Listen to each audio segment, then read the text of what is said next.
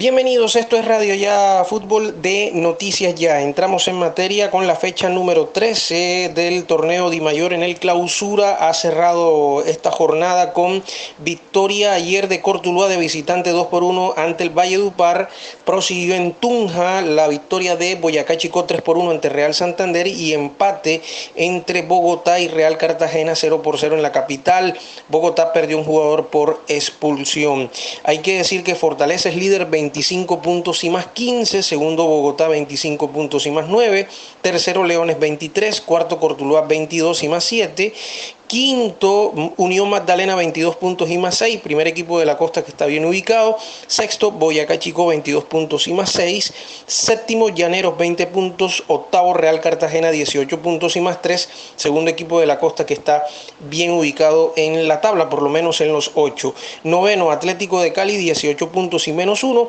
Y de los equipos de la costa que están por fuera, lamentablemente, el Barranquilla puesto 11 con 12 puntos y penúltimo, puesto 14, el Valle Dupar con 5 unidades. Descansó en esta fecha el conjunto de Fortaleza. Hoy tenemos Copa Di Mayor, partido de semifinal vuelta a las 5.30 de la tarde en el Estadio Olímpico Monumental Hernán Ramírez Villegas de Pereira, el Deportivo Pereira y el Deportes Tolima que igualan en la serie 0 por 0. Pudiera ser la primera vez que el Deportivo Pereira entra a jugar una definición del fútbol profesional colombiano. Claro, tendrá que sortear al campeón actual de la liga, el conjunto Deportes Tolima. Y aquí no vale el gol visitante, simplemente si terminan van a ir a definición desde el punto penal, como también va a suceder si hay igualdad en el duelo de Superliga Di Mayor, partido de vuelta para definir al gran campeón del año entre Independiente Santa Fe y América de Cali.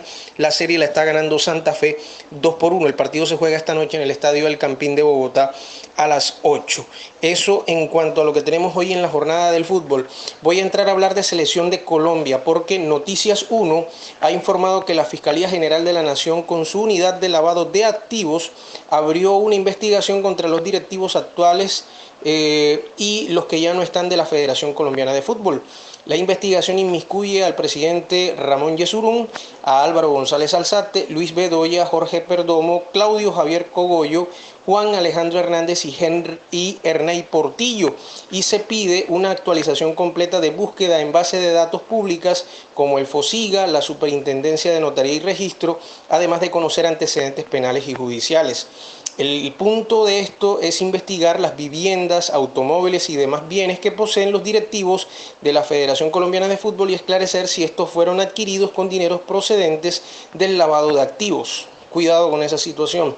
No es la primera vez que los mandamases del fútbol eh, colombiano están en eh, líos de esta índole, ya que el año pasado la Superintendencia de Industria y Comercio sancionó a la Federación Colombiana de Fútbol y sus directivos por reventa de boletería. Ojo con ese detalle. Cuidado porque la FIFA está encima de todo lo que es actividad ilegal de parte de los directivos. Ya tenemos con el FIFA Gate una investigación bastante grande donde ya han salido salpicados, inclusive por ejemplo el caso de Luis Bedoya que fue presidente anterior de la Federación Colombiana de Fútbol.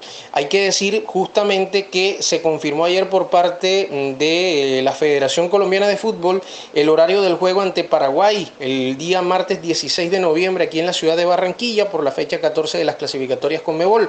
Va a ser a las 6 de la tarde el horario del compromiso, a petición de los jugadores con la complacencia del profesor Reinaldo Rueda y el cuerpo técnico y notificado por federación, ya lo sabíamos, inclusive lo habíamos advertido aquí en Radio Ya Fútbol de Noticias Ya, que el partido iba a ser modificado del horario de las 4 de la tarde y que lo iban a colocar a las 6. El horario de Colombia es a las 4 de la tarde, pero bueno, ahora se va a jugar a las 6 porque los jugadores como que son de azúcar, los que tenemos en esta selección de Colombia. Ahora el calor los imposibilita, los debilita, no los hace jugar bien y concentrados como deben. Insólito, insólito y el Mundial en Qatar va a ser con altas temperaturas en noviembre del año entrante. Insólito.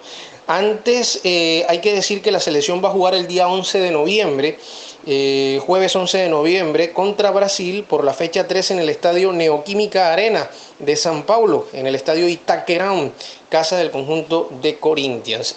presumiblemente se habla de 7.30 de la noche. Claro, esto lo tendrá que confirmar la Confederación Brasileira de Fútbol que eh, también tiene en su detalle esperar la confirmación de la FIFA y de la Comebol si le acepta este horario que es el que ellos utilizan regularmente.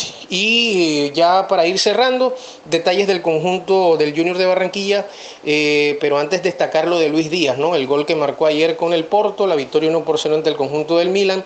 Si bien no le fue bien en esta triple fecha de clasificatorias con selección de Colombia, pues con el Porto sí le va bien, marcó un gol y bueno, esperemos que solamente sea el hecho de que no le fue bien en estos tres partidos últimos de selección en este mes, sino que eh, va a volver a tomar eh, los ribetes importantes que tiene porque eh, este partido ante Brasil en San Paulo, como ya lo referenciaba, y después contra Paraguay aquí en Barranquilla son importantes para mantenerse en la carrera, seguir aumentando en las posiciones. Colombia es cuarto en este momento en la clasificatoria. Y el Junior, bueno, trabajó el día lunes festivo en horas de la mañana, haciendo lo que tiene que ver con la hidratación del cuerpo, eh, terapia de hidratación, después ya en el día de ayer hizo un trabajo en campo en la sede deportiva de Elita de Char. Otra vez hoy va a hacer un trabajo en campo en la sede deportiva de Elita de Char.